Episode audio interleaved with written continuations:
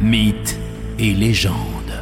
Et voilà le printemps. Aujourd'hui, on s'intéresse à ces différents rites et croyances observés à travers le temps. Bonjour Morgane Hawkin. Bonjour. Folkloriste et auteur, hein, je vous le rappelle. Alors racontez-nous, qu'est-ce que vous avez encore pu trouver au sujet du printemps en fouillant dans le passé des Bretons alors? A moult choses. Alors je vous emmène euh, assez loin, on va dire, euh, dans l'Antiquité, voire avant. Vous savez que donc nos ancêtres, les Celtes, aimaient beaucoup fêter la roue de l'année, les saisons, etc. Mhm. Et il y a quelque chose qui va arriver le 21 mars, c'est donc l'équinoxe. On en a deux dans l'année, c'est là où le jour et la nuit sont à égalité. Donc c'est deux portes qui symbolisent deux parties de l'année, la partie sombre, automne et hiver, et la partie claire, le printemps et l'été. Comme ces deux moments très importants, forcément, on les fête.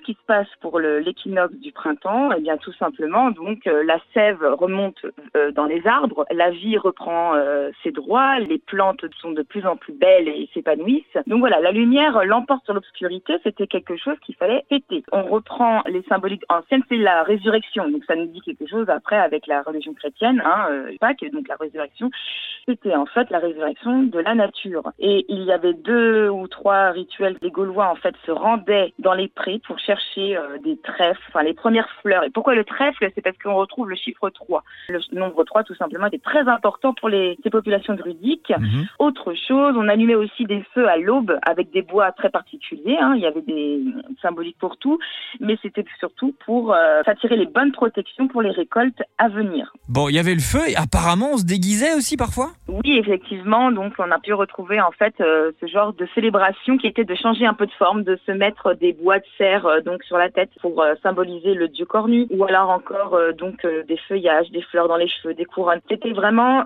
fêter le retour de la nature, de tous ces dieux et déesses, de ces esprits des bois. Voilà, on se mariait à cette euh, renaissance euh, naturelle. Et c'était carnaval de printemps. Les C'était saisons. les prémices. les saisons et le printemps en particulier, donc toujours source de mythes, de légendes, de superstitions en tout genre. Merci beaucoup Morgane. Merci. Océane, Le magazine.